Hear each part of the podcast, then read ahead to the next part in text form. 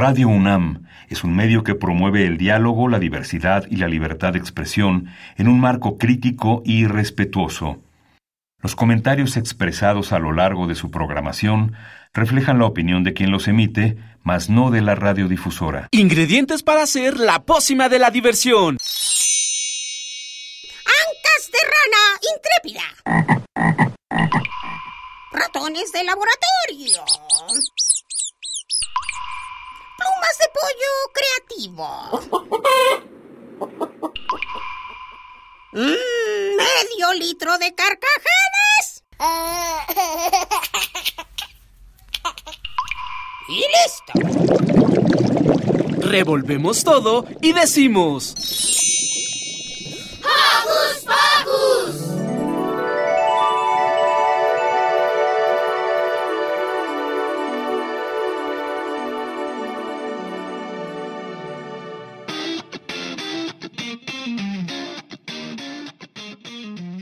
Buenos días, queridos Joco Escuchas. Espero que se encuentren muy contentos en este sábado. Sean ustedes bienvenidos a su programa favorito, Hocus Pocus. Yo soy Silvia y como siempre les saludo con un sonoro beso. Hola Joco Escuchas, yo soy Santi y el día de hoy me encuentro feliz de volver a estar aquí para compartir con ustedes otro programa más. Primero queremos enviar saluditos a nuestros Joco conductores así como agradecerle a nuestro equipo de producción Perla, Pablo, Alejandra, Isis y Luz. Hoy, antes de seguir con el programa, queremos otorgar este espacio a un miembro de nuestro equipo de producción quien lamentablemente dejará de trabajar con nosotros. Escuchemos a Carmen. Queridos escuchas de esta frecuencia universitaria, un gusto saludarlos a través de sus bocinas. Soy Carmen Sumaya y quiero agradecerle a la máxima casa de estudios por mi formación y a Radio UNAM por la oportunidad que me dio de ejercer como productora por cinco años. Hoy me despido del 96.1, pero me llevo la experiencia de haber sido parte de los programas en los que estuve, como Escaparate 961, Escuchar y Escucharnos y Hocus Pocus. No es un adiós, sino un hasta luego. Les envío un apapacho sonoro y que la experiencia sonora inunde sus oídos. Con mucha tristeza despedimos a Carmen, pero también le deseamos mucho éxito en su camino y todos los Joco Escuchas le enviarán abrazos sonoros. Ahora sí, arranquemos con lo que les tenemos preparado porque hoy en Hocus Pocus escucharemos la entrevista que Perla le realizó a Mariana Pérez Rivera, actriz y productora, y a Saraí Huesca sobre la obra Lu y Solito. Después, Ricky nos hablará sobre Venezuela. Además, Pablo entrevistó a Sergio Guevara, director de la obra Caravana de Sueños. Después, Perla nos trae información para los amantes de los animales sobre los mitos que se cuentan de ellos. Y para cerrar les traemos el segmento sanador con Lisa Lado, que nos hablará de lo que significa una lonchera saludable en compañía del doctor Miguel Ángel Bichido. Así que atentos a sus bocinas que ya empezó. Hocus Pocus.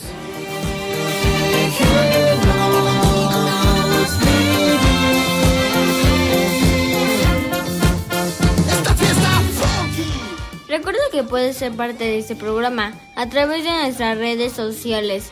Puedes hacerlo desde tu compu, tablet o celular con ayuda de tu mamá o papá.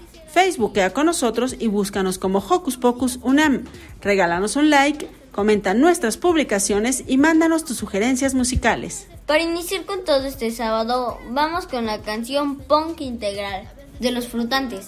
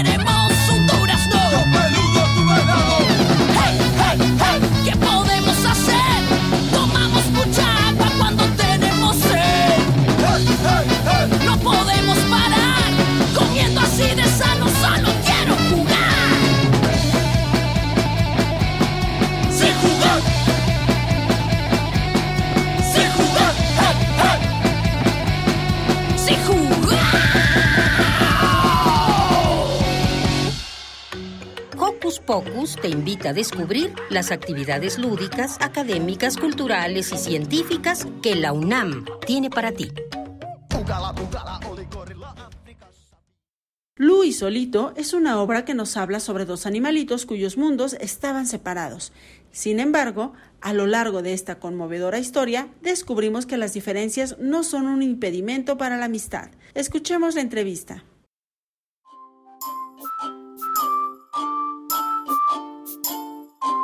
Buenos días, Coco Escuchas. ¿Cómo están? Yo estoy muy contenta. Les habla Perla Gatica y el día de hoy les traigo una obra muy bonita con títeres y con música en vivo. Se llama Lu y Solito, pero no les voy a hablar yo sobre esta obra. Por eso están conmigo Mariana Pérez Rivera, que es actriz y productora, y Saraí Huesca, que es actriz de la misma obra. ¿Qué tal? Buenos días, Mariana, Saraí, ¿cómo están? Hola, ¿qué tal? Mucho gusto. Muchas gracias por tenernos. Hola, muchísimas gracias por el espacio. No, al contrario, muchas gracias a ustedes por estar aquí y sobre todo por venir a platicarnos un poquito de esta obra para que los que escuchan se antojen y quieran ir. Y pues comencemos. ¿Qué historia nos presenta Lu y Solito? Bueno, mira, te platico brevemente. Pues Luis Solito es una obra que trata acerca de la amistad y de cómo hay una orden máxima en el universo que es cada quien va con su especie, es decir, liebres y zorros no pueden ser amigos, ¿no? Pero están estos dos pequeñines que son Lu y Solito, que pues nos vienen a demostrar que claro que sí se puede y eh, se puede alterar el orden con amistad y con mucha esperanza. ¿Qué significa romper con el orden? ¿A qué, a qué se refiere en la obra? Pues mira, romper con el orden es romper con todo lo que se nos ha enseñado, ¿no? Desde ya sea de la infancia o ciertas creencias que a lo mejor no pueden ser tan benéficas para nosotras o nosotros como seres humanos. En este caso, Luis solito rompen el orden al intentar querer estar juntos como amigos, ¿no? Porque solamente, como lo decía Mariana, se puede estar con su misma especie porque es esta creencia que el orden que los rige les ha inculcado. Claro, y mira, yo me preguntaba, ¿qué tan laborioso es plantear este tema como que la amistad rompe con los estereotipos? Pero no solamente quedarte ahí, sino ahora trasladarlo a una puesta en escena para las infancias. Y pues nosotros lo llevamos con esta metáfora con, con, con, los animales, ¿no? Pero pues los niños y bueno, las infancias se pueden identificar con cada uno de los personajes y pueden ahí trasladarse hacia sus propias vivencias. Pues como son, es lenguaje de títeres, es un poquito más sencillo para los niños como verlo ahí ilustrado de qué es lo que puede pasar y que no, que no importa si se ven muy distintos, aún, aún así eh, pueden ser amigos, o sea, no importa cómo se vean físicamente, si tienen gustos distintos, o sea, eso no importa.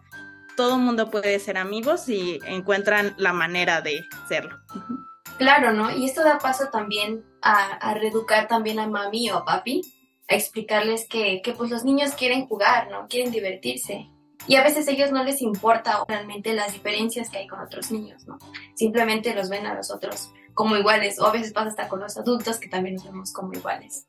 Sí, exactamente. De hecho, tenemos personajes de, de la mamá liebre y el papá zorro, ¿no? Que vienen también a demostrar que pues no, ellos están ahí peleándose todo el tiempo porque dicen, no, es que cómo puede ser posible que mi hijo, mi hija, esté siendo amiga de alguien o amigo de alguien que no es de nuestra misma especie, ¿no? Eso no puede ser posible, el orden no lo dice así, ¿no? Entonces, pues sí, también viene esa parte también para los papás, eh, bueno, los padres de familia y madres de familia, que pues también, eh, pues ahí está un poquito la, enseñanza, como, bueno, no enseñanza, pero sí, pues está demostrado, también tenemos en cuenta a, los adultos en esta parte.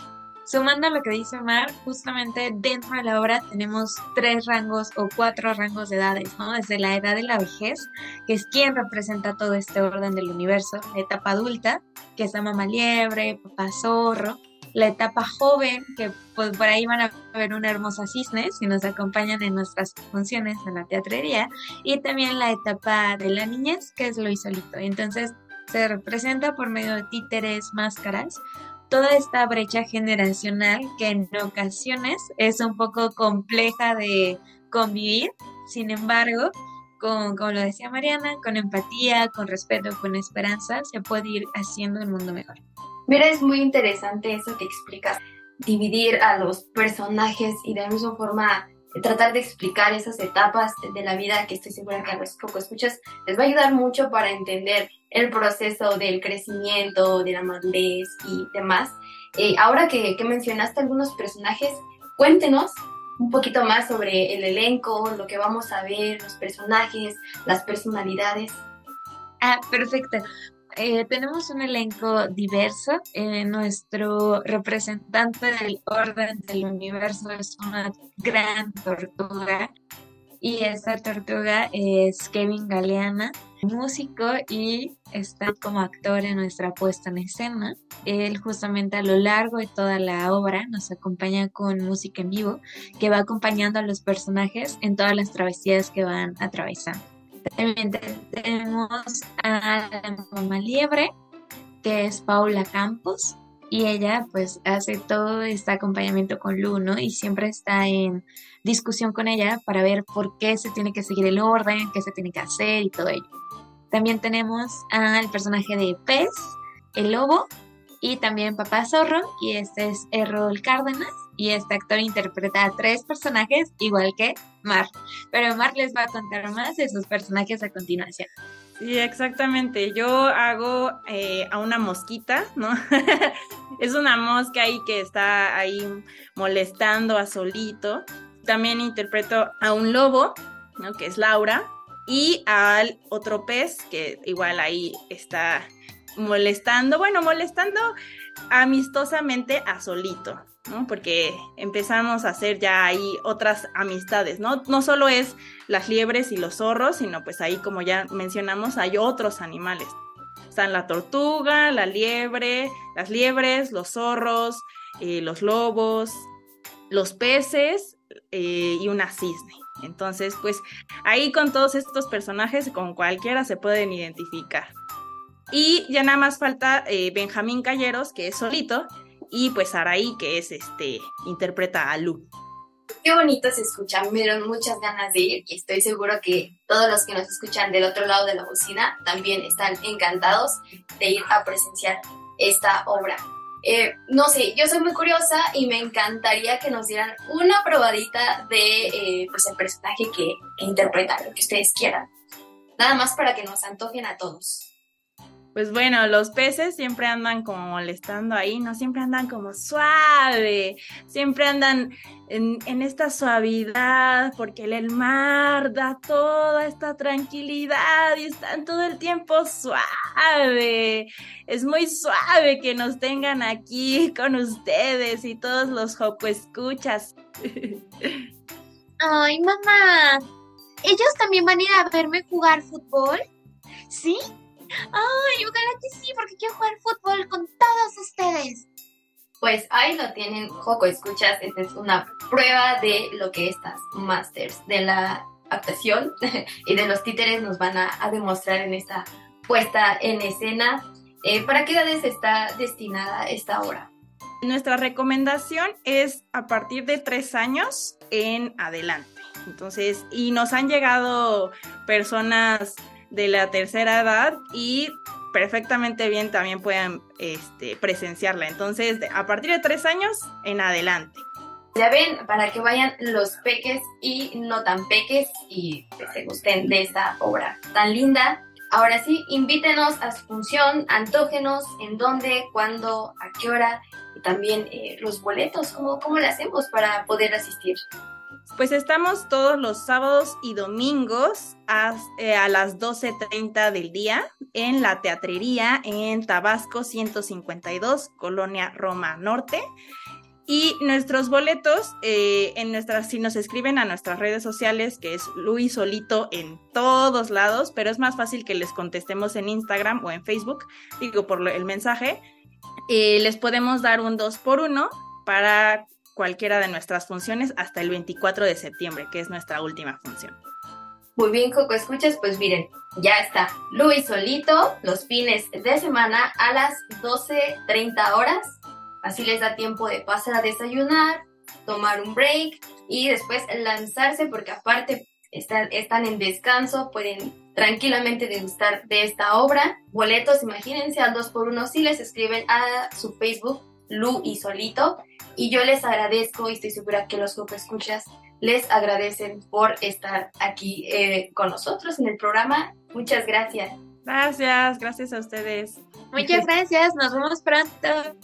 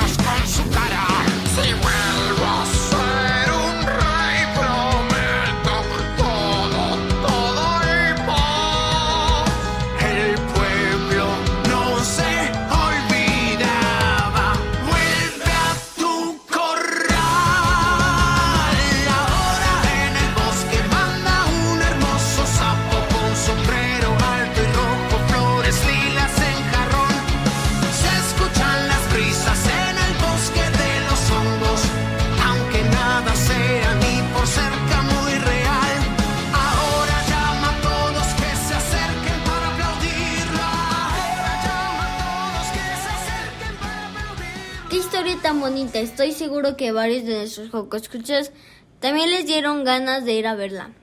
Seguro que sí, Santi. Así que ya saben, Joco Escuchas, les invitamos a que vayan a disfrutar de esta obra junto a toda su familia. ¡Hey! Si te gusta navegar por las redes sociales, síguenos en Facebook y danos un like. Encuéntranos como Hocus Pocus Unam. Venezuela es un país que se encuentra en la costa norte de Sudamérica, con una gran riqueza natural y tradiciones únicas. Hoy nuestro amigo Ricky nos trae información muy interesante sobre este país.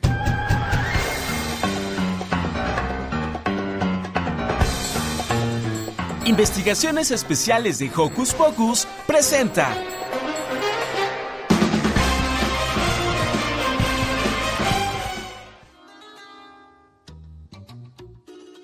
un lugar donde está la catarata más alta del mundo y que su nombre significa Pequeña Venecia. Hola Joco Escuchas, yo soy Ricky y el día de hoy conoceremos la República de Venezuela. Su nombre significa Pequeña Venecia, ya que Américo Vespucio le encontró parecido a Venecia, Italia, por uno de sus ríos.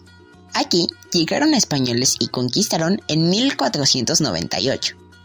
Su capital es Caracas, su modo de gobierno es una república, es decir, eligen a su presidente por votación. Su moneda es el bolívar, aunque usan más el dólar estadounidense. Su idioma oficial es el español. La bandera significa las siete provincias que firmaron el acta de independencia en sus siete estrellas. El azul representa el mar Caribe, el amarillo el oro y el rojo la sangre derramada por sus héroes nacionales. Se independizaron de España en 1823.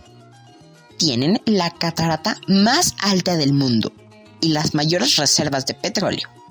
Por último, te dejo con su himno nacional compuesto por Juan José Landaeta y declarado como himno el 25 de mayo de 1881. Yo soy Reggie y me despido. Adiós.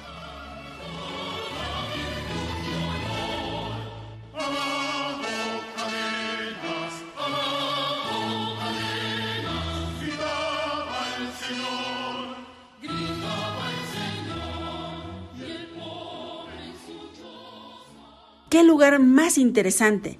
Suena que tiene paisajes maravillosos. Es como un destino paradisiaco. Pienso lo mismo. Apuesto a que hay muchas especies aún no descubiertas ahí. Me gustaría ir a verlas. Seguro que sí, pero dejemos los descubrimientos para otro día, porque en un momento iremos con Pablo, que nos preparó una entrevista con Sergio Guevara, director de la obra Caravana de Sueños. En esta obra conoceremos a un célebre personaje de la tradición de Medio Oriente, pero mejor escuchemos lo de su director. Adelante con la entrevista.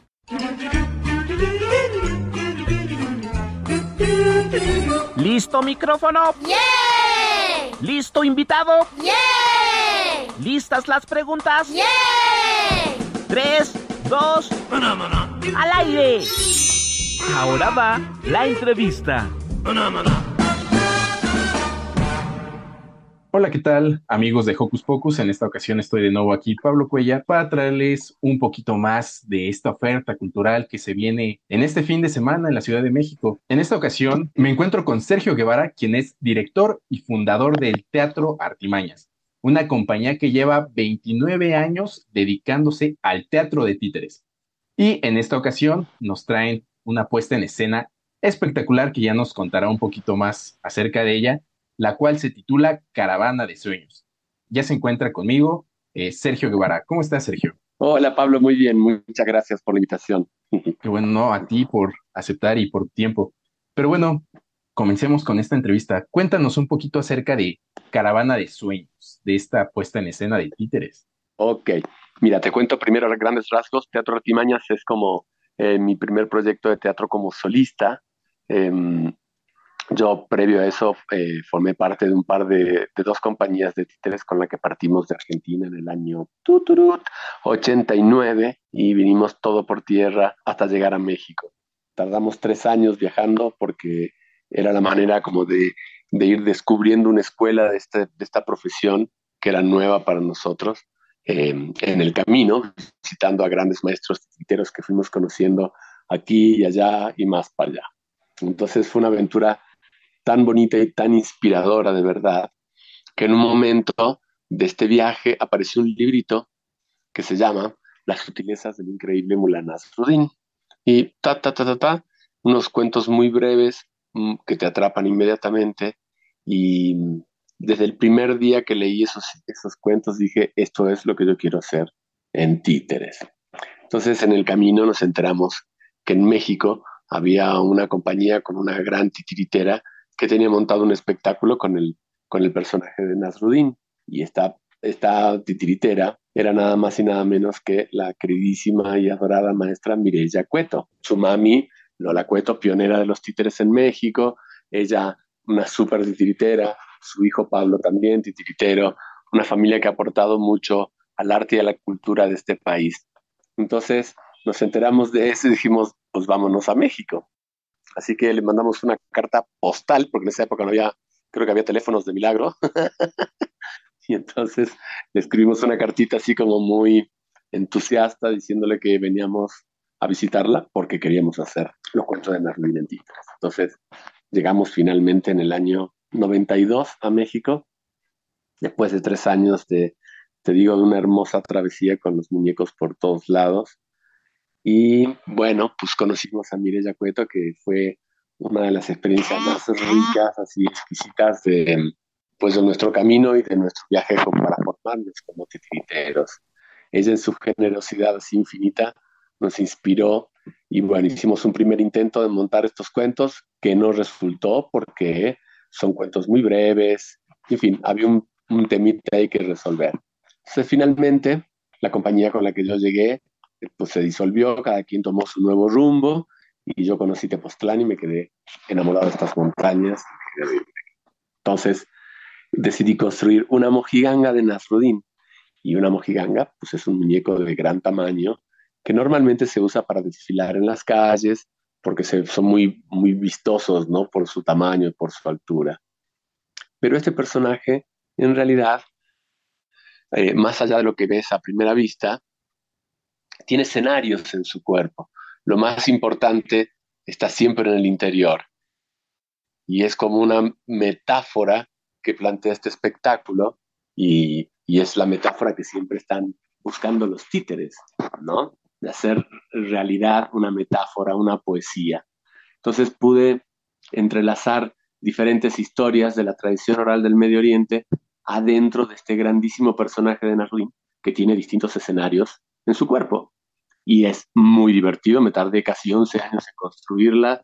Este, fue una travesía muy importante, pero ves que cuando uno busca a veces estos sueños valiosos de su vida que son así como auténticos del corazón, eh, el tiempo pasa, pero, pero uno sí, no lo cuenta. así que un buen día lo logré y en el año 2001 estrené finalmente La Caravana de Sueños, que está celebrando sus 22 años ininterrumpidos de presentarse en los escenarios más insólitos, en festivales internacionales, en ferias de libro, en programas este, grandiosos como Alas y Raíces a los Niños de aquel Conaculta de hace años, eh, teatro escolar, en fin, ha estado en los escenarios más preciosos. Este, hemos viajado a Argentina, Colombia, España con esta obra y, cada función que sucede, Narodín como que me, me renueva el contrato de esta alegría infinita de haberlo logrado. No, pues la verdad es que suena espectacular y justo, ¿no? Toda una travesía, no solo geográficamente, sino temporal, de un trabajo de años y que por fin logró ver la luz y que está teniendo pues, todo e, este éxito, ¿no? Que, que justo te ha llevado a varias partes del mundo en relación a esto. ¿Cómo es la, la impresión que tienen los niños en diferentes partes del mundo, como dices, Argentina o México? ¿Cómo, cómo es su, su reacción? ¿Es su manera distinta o crees que están relacionadas en cierta manera sus reacciones? Fíjate que es una pregunta muy importante la que haces, Pablo, porque eh, a veces subestimamos a los niños, porque son infancias y porque necesitan cosas de niñitos así en este tono, así como ña, ña, ña, ña, que no es real. Los niños son un tesoro de la humanidad. O sea, atender a la infancia con el respeto y la responsabilidad que se merecen garantiza que estos niños crezcan con elementos más a su favor ¿me entiendes? Y que sean humanos más humanos. y en el caso de los títeres, esto siempre ayuda, siempre contribuye porque, porque bueno, porque los títeres inspiran, y no solo a los niños, sino también a sus papás. Había un poeta titiritero de Argentina muy admirable, el maestro Guaira Castilla, que decía, títeres para niños grandes y para grandes niños, porque, porque es también esto como como borrar esta frontera que pueda haber en las edades del ser humano, porque un acto, un, hecho artístico em, auténtico conmueve a la gente, tenga la edad que tenga y la situación que tenga. Y entonces, con respecto a tu pregunta, los niños en cada lugar, yo creo que la única diferencia es un poquito el folclore con el que vive. Porque fíjate, estas historias, que fueron rescatadas de tradición oral, de recitales folclóricos de Persia y del Medio Oriente y la, la, la, la son, según el, el erudito este Idris Shah, que fue el que las, las, las, recopiló, él dice que son, que forman parte de una herencia de la, humanidad, porque son historias que son capaces de llegar a través de este humor y de esta sorpresa siempre que sucede en el relato a un lugar del ser humano que solo se puede llegar por ahí, y entonces detrás de una sonrisa, detrás del humor, uno está más predispuesto a entender y a, aprender cosas. Y estas historias, en el caso de Narudín, que pertenece al Medio Oriente, estas historias están, por ejemplo, en el Popol Vuh, en la leyenda del Teposteco, en el Quijote, en Punchiyudi, en China se llama Fanti. Sucedió en muchas partes del mundo al mismo tiempo, porque forman parte como de este inconsciente colectivo y cada pueblo lo, recibió esta inspiración y lo vistió con su propio folclore. Entonces, con el espectador pasa lo mismo, porque los niños, no sé, en, la cordillera de los Andes, en la punta de aquel cerro, en un pueblito en el que no hay mucho, mucha oferta cultural, pues están embobados y reaccionan casi de la misma manera que un niño en, otro lugar del mundo. La diferencia más bien tiene que ver con el lugar donde viven. Los niños en las ciudades están mucho más eh, afectados en, el sentido bueno y malo de la palabra, de tanta información y de tantas cosas que tienen acceso a ver, ¿sabes? Entonces, muchas veces es más difícil que un niño de ciudad eh, le dedique su atención durante tanto tiempo a un espectáculo que, que no es aquí una gritadera y para dónde se fue, y la, es un espectáculo que lleva un ritmo, que invita como a un, como un respirar diferente, ¿sabes? Y entonces, en el interior, de donde sea, del lugar que tú digas, eh, siempre resulta más factible eso porque los niños pues tienen esta como capacidad de sorpresa y, y esta pureza, me explico, de estar viviendo en una sintonía más, natural, por llamarlo de alguna manera, ¿no? sin tanto invasión. Entonces, en las ciudades es un poco más duro a veces lograr eh, captar toda esta atención del público. Y más ahora, porque hemos vivido una pandemia que nos encerró a todos y nos tuvo frente al teléfono eternamente. Y entonces cuesta mucho trabajo, inclusive para nosotros los adultos a veces, dejar de lado el telefonito y entregarnos pues, a una lectura, a observar, ¿no? Sin, esta prisa y esta ansiedad de que pasas con tu dedito y sigue otra historia, y sigue otra historia, y sigue otra historia, y sigue otra historia. Entonces, ese es el acto teatral que, necesitamos como humanidad hoy por hoy para, para poder recuperar un poco también ese, ese sentido de, ok, vámonos despacito, respiremos un poquito más, más leve, ¿no? Estamos aquí, disfrutemos esto, y sucede muchísimo en la función. Yo a veces no doy crédito de lo que pasa. Hay gente que se queda verdaderamente embobada y termina la función y no se quieren salir de la sala. Están ahí como, como en, esta, en este modo así hermoso. ¿Cómo explicarlo? Creo que la palabra es esa.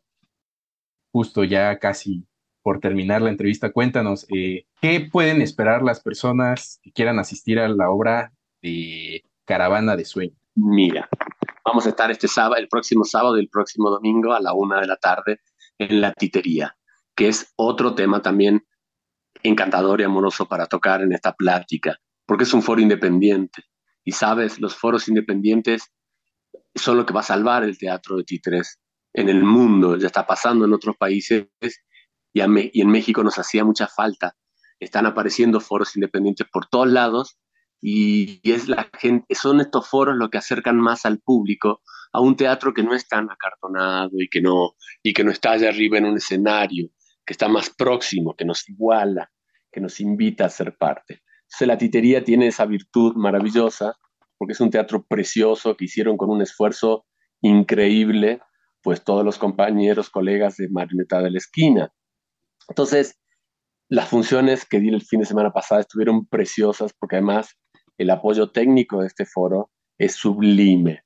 El Emiliano Leiva, que es un genio de iluminación y, del, y, la, y el audio, o sea, nos ha tratado con una finura y con una pasión por lo que hace, que eso también suma mucho en las funciones.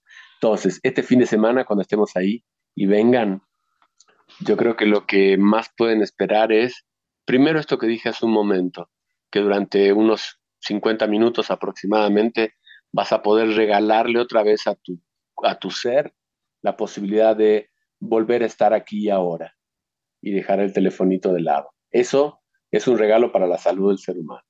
Lo segundo es que van a ver un espectáculo que que está hecho con mucho, pero con mucho esmero, con mucha pasión y con mucha picardía, ¿sabes? Entonces, ñaca, ñaca, ñaca, ñaca, o sea, yo les garantizo la diversión, esas se las firmo y, ya me contarán cuando termine la función. Y el punto importante, porque es caravana de sueños y es el sueño más importante en mi profesión de titiritero que un día pude hacer realidad, es que también invito al público a que conecte con ese sueñito, porque todos tenemos un sueñito importante esperando en nuestro corazón a ver a qué horas logramos que sea realidad. Así que eso también tiene que ver con, esta, con este encuentro que vamos a tener el público, Narudín y yo, para que conectemos otra vez todos con el sueñito que traemos y así lo regamos un poquito como una plantita para que siga creciendo y para que suceda.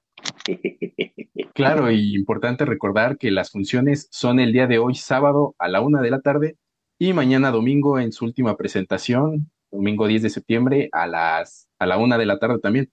Y para que puedan asistir, les tenemos una gran, gran sorpresa. Tenemos cuatro pases dobles para todo el Joco Escucha que eh, nos mande mensaje directo a nuestra página y diga yo quiero boletos para Caravana de Sueños. Eh, los cuatro primeros que manden mensajes se llevarán estos cuatro pases dobles. Eh, igual importante recordar que la titería se encuentra en Vicente Guerrero número 7, en Colonia del Carmen, Coyoacán. Así es. Mándenos mensaje para que puedan asistir y si no alcanzan boletos igual, creo que vale totalmente la pena poder presenciar este espectáculo que como lo escuchan está lleno de amor, está lleno de magia, está lleno de un sinfín de cosas. Eh, Apaguen la tele, vengan al teatro. Exactamente. Y pues nos vemos ahí en la titería a la una, hoy y a la una mañana. Por último, eh, ¿nos podrías dar tus redes sociales o dónde podríamos saber más de Teatro Artimañas? es Teatro Artimañas, en Instagram, en Facebook, porque además tengo una carpa en Tepoztlán y yo organizo un festival internacional de títeres que va a comenzar el segundo fin de semana de octubre y se va a extender durante siete fines de semana hasta el primer fin de semana de diciembre y vienen grupos de Argentina, Chile, Brasil, de México obviamente y de Suiza en, un, en una red de festivales independientes que estamos enlazándonos con Morelia, Michoacán, con León, Guanajuato, con Culiacán, Sinaloa y el, y el propio aquí en Tepoztlán. Y estamos compartiendo elencos que vienen de otras partes del mundo para acercar, acercar títeres de calidad a la gente. Así que métase en las redes en Teatro Artimañas, porque ahí va a estar la información. Así nos vienen a visitar a Tepos, se escapan un fin de semanita a, a conocer la carpa preciosa y ver estos otros espectáculos también. Ya escucharon, queridos Joco Escuchas, sigan la página para que no se pierdan nada de lo que nos trae la compañía de Teatro Artimaña. Y bueno, esta entrevista llegó a su fin, pero el programa continúa. Por último, de nuevo quiero agradecerte, Sergio Guevara, por tu tiempo y por contarnos un poco acerca de tu trabajo. Encantado, Pablito. Gracias a ti por la invitación, de verdad. Yo soy Pablo Cuellar y continuamos con el programa.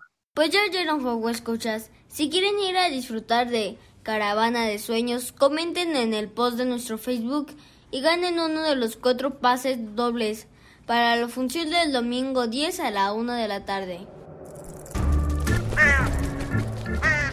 ¡Hey! Si te gusta navegar por las redes sociales, síguenos en Facebook y danos un like. Encuéntranos como Hocus Pocus Unam. Primero fue una simple calceta para abrigar mi entumido pie. Era de lana,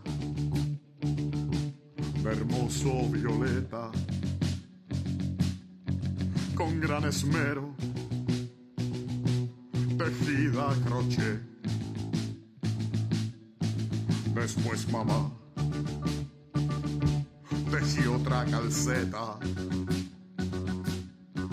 porque de frío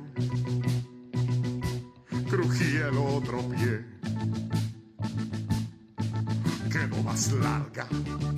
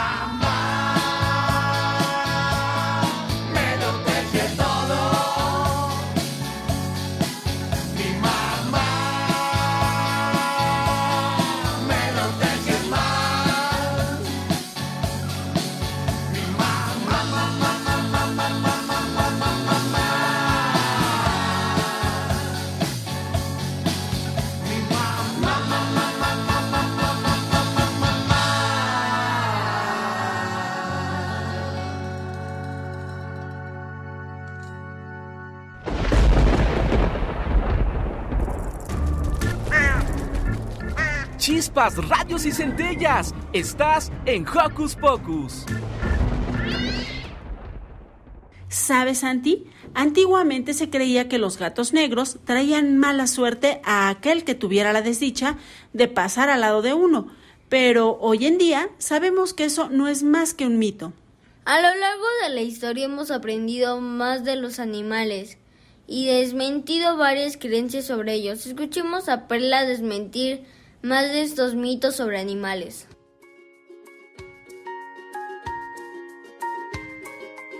¿Alguna vez has escuchado que las jorobas de los camellos almacenan agua? ¿Que las avestruces esconden la cabeza por miedo? ¿O que los camaleones cambian de color para camuflarse?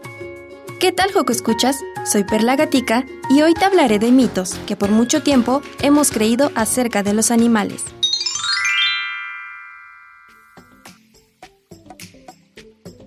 Se cree que los perezosos son muy flojos y que se la pasan dormidos gran parte de su vida. Sin embargo, este dato es falso, ya que solo duermen de 8 a 10 horas por día. Aunque son lentos para desplazarse y se mantienen quietos por mucho tiempo, la realidad es que tratan de ahorrar la energía suficiente para huir cuando se encuentran en peligro. Aunado a ello, los perezosos no necesitan las mismas habilidades de un tigre o un lobo, como correr a gran velocidad para cazar a su presa, porque se alimentan únicamente de hojas. Te sorprenderá saber que estos animalitos son excelentes nadadores y pueden desplazarse más rápido en el agua que en la tierra firme. Se cree que la joroba de los camellos almacena agua. Sin embargo, este dato no es del todo cierto. La joroba, o también denominada jiba, sirve para almacenar grasa, ya que al ser una especie que habita en zonas desérticas, el alimento suele escasear. Así, toda la grasa almacenada les ayuda a sobrevivir por largos periodos de tiempo. Con la joroba completamente llena, los camellos pueden pasar hasta 4 o 5 meses sin comer y cuando logran vaciarla, queda igual que un globo desinflado. Impresionante, ¿verdad? Entonces, ¿cómo surgió el mito? Debido a que los camellos pueden beber 114 litros de agua de una sola vez, es decir, lo equivalente a 5 garrafones de agua como los que tienes en casa, las personas no podían imaginar que serían capaces de consumir tantos líquidos. Además, para retener el agua en temporada de sequía, excretan heces secas y tienen la capacidad de captar la humedad del ambiente cada que exhalan por la nariz. Son animales increíbles, ¿cierto? ¿Es verdad que las avestruces esconden la cabeza bajo tierra cuando tienen miedo? Falso. En caso de peligro, prefieren correr y huir lo más pronto posible. Este mito surgió porque la cabeza de un avestruz es mucho más pequeña en comparación al resto de su cuerpo.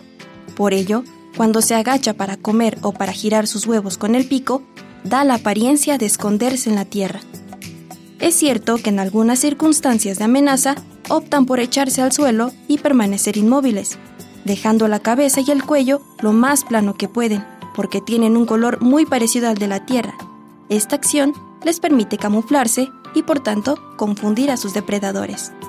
Ahora te preguntarás, ¿y cómo esconden el resto de su cuerpo? Al tirarse cerca de arbustos, su plumaje suele confundirse con la vegetación, dando la apariencia que es un arbusto más.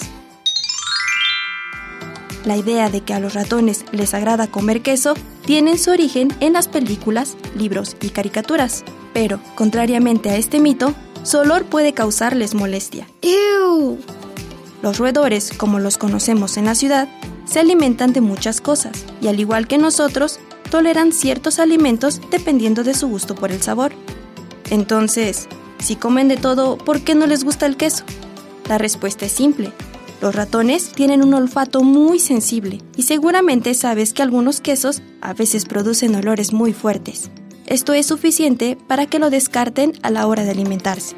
En todo caso, si el roedor lleva varios días sin comer y lo único que tiene a su alcance es un pedazo de queso, probablemente comerá hasta llenarse.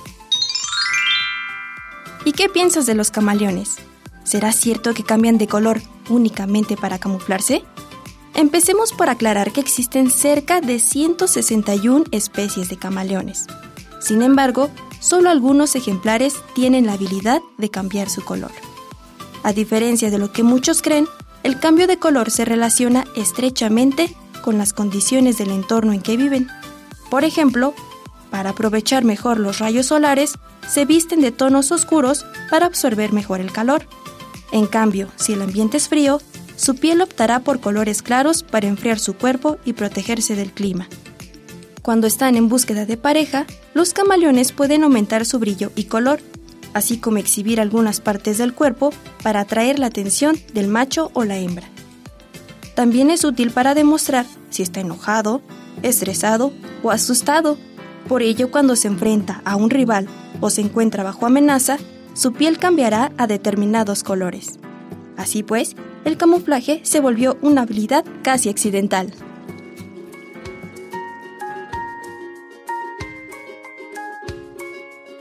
Si no habías escuchado alguno de estos datos, te incitamos a que los compartas con tus amigos, conocidos o con tu familia. Soy Perla Gatica y te invito a que sigamos aprendiendo juntos. Hasta la próxima.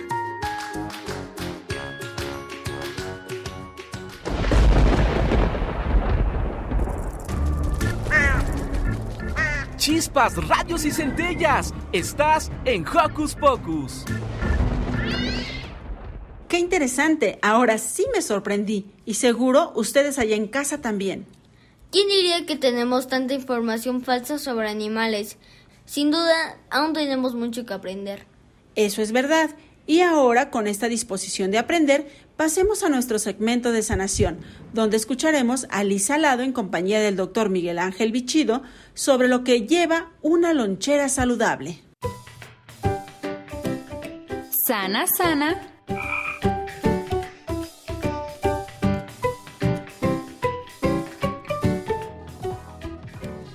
En este regreso a clases es importante no descuidar tu alimentación y llevar un lunch o una colación saludable. Para conversar sobre este tema me acompaña el doctor Miguel Ángel Bichido, quien es gastroenterólogo pediatra en la ciudad de Oaxaca.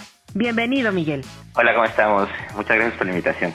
Miguel, ¿por qué es tan importante que las y los coco escuchas mantengan una alimentación sana y adecuada para su edad? Es bien importante que sepan amigos y amigas que están ahí, los pequeñitos que nos están escuchando, que recuerden que la comida es como la gasolina y el material con el que se sigue construyendo tanto su cuerpecito como su cerebro. El hecho de que se alimenten sanamente tiene mucho que ver con que puedan crecer bien, puedan desarrollarse bien, puedan aprender bien, tener suficiente energía para seguir sus actividades del día a día, no solo jugar y divertirse, sino también aprender y poder tener un buen desempeño en escuela, ¿no? Y esto nos va a llevar a que cuando sean grandes sean unos adultos con un buen desempeño tanto en sus trabajos, en lo que quieran estudiar y en su vida de día a día. Entonces piensen que es como que están aportando la energía y el material con el que van a construir el resto de su vida y entonces es por eso tan importante que en esta etapa se interesen en, en comer bien, ¿no? Miguel, ¿podemos considerar que el lunch es sustituto del desayuno? No, es bien importante, sobre todo con el horario que habitualmente se maneja en las escuelas. Nosotros esperaríamos que el desayuno tiene que ser en las primeras horas, ¿no? Después de despertarse. Entonces nosotros esperamos que el desayuno fuera completo antes de ir a escuela. Recordad que hablamos de completo que tenga todos los grupos de alimentos y no necesariamente que sea vasto, ¿no? Que sí no tiene que ser un gran desayuno ahí antes de ir a la escuela, pero que sí que tenga que sea completo, ¿no? Que tenga frutas, verduras, cereales, proteínas, derivados de leche si es posible y el componente de grasa en cada uno de estos grupos, pero este lo más adecuado es que el desayuno sea antes de llegar a clases y ya el del mediodía, que es normalmente a la hora que les dejan salir al recreo, sea una colación, es una colación de lunch, más bien no es como una comida intermedia entre el desayuno y la comida formal. Entonces es bien importante que lo consideren como una colación, no es un desayuno. ¿Por qué es tan importante desayunar dentro de la primera hora después de despertarnos? Sí, recordemos que durante la noche se hacen muchas actividades en el cuerpo. De hecho, por ejemplo, el crecimiento en talla se da durante el, horario nocturno, la actividad del tracto gastrointestinal, el cerebrito sigue funcionando. A pesar de que estamos en reposo con músculos y demás cosas, el cuerpo sigue funcionando y entonces gasta energía. Entonces, ese momento después del reposo que tuvimos durante toda la noche, al despertar necesitamos una cantidad de energía para in- iniciar actividades, ¿no?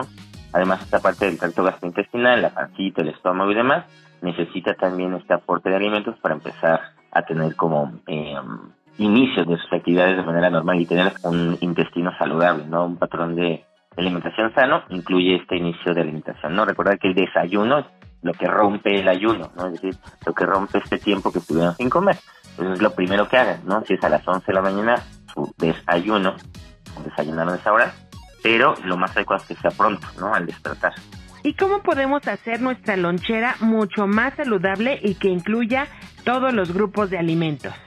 Lo más adecuado es que eh, esa colación, eh, como es en horario escolar, tenga todos los grupos de alimentos nuevamente. Y, y siempre bien importante que sea fácil de comer, que tengan la oportunidad de poder comer sin tener que hacer alguna elaboración especial ellos. O, y pues evidentemente que tenga un componente que dé energía, que pueden ser hidratos de carbono, que seguramente ya han visto en la escuela eh, plato del buen comer, ¿no? Que tienen todos los grupos de alimentos, que son frutas, verduras, cereales y proteínas. Y dentro de ese mismo grupo, proteínas con grasa, cereales con aporte de fibra, en una porción pequeña, que tenga alguna aporte de energía, que pueden ser nueces, cacahuates, algunos cereales. Hay muchas formas ya de catalogar una lonchera saludable, pero la verdad es que es un plato de buen comer hecho lonchera, ¿no? Tiene que tener fibra, tiene que tener cereales, que puede ser el mismo pan del sándwich, puede ser papa, y es algo que pueden comer de manera adecuada, verduras, todas las verduras que puedan comer, que incluso puede estar dentro del mismo sándwich, proteína, que puede ser quesito, que puede ser alguna carne acompañando la, el sándwich, que vamos a irnos al ejemplo del sándwich, una pequeña porción de fruta y de nueces y ya tendremos todos los grupos completos. Si las y los Joco escuchas o las mamás y papás que nos escuchan necesitan más tips de alimentación, ¿dónde te podemos contactar, Miguel? En todas las redes sociales como Doctor Bichido, te- tenemos en Instagram y en Facebook, y en TikTok vengo como Doctor Dinosaurio más bien, pero es, en cualquiera de las redes sociales estamos ahí pendientes y hay muchos ahí tips de alimentación y de plato de buen comer y mucha nutrición. Yo soy Liz. Nos escuchamos en la siguiente cápsula de Sana Sana.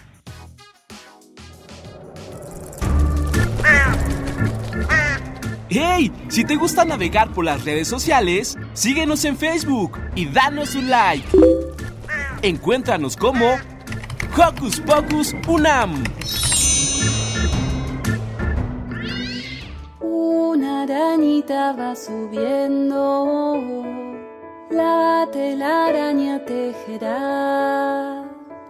Si el viento le mueve su ramita, bajará, bajará. Una hormiga va corriendo, un caminito marcará.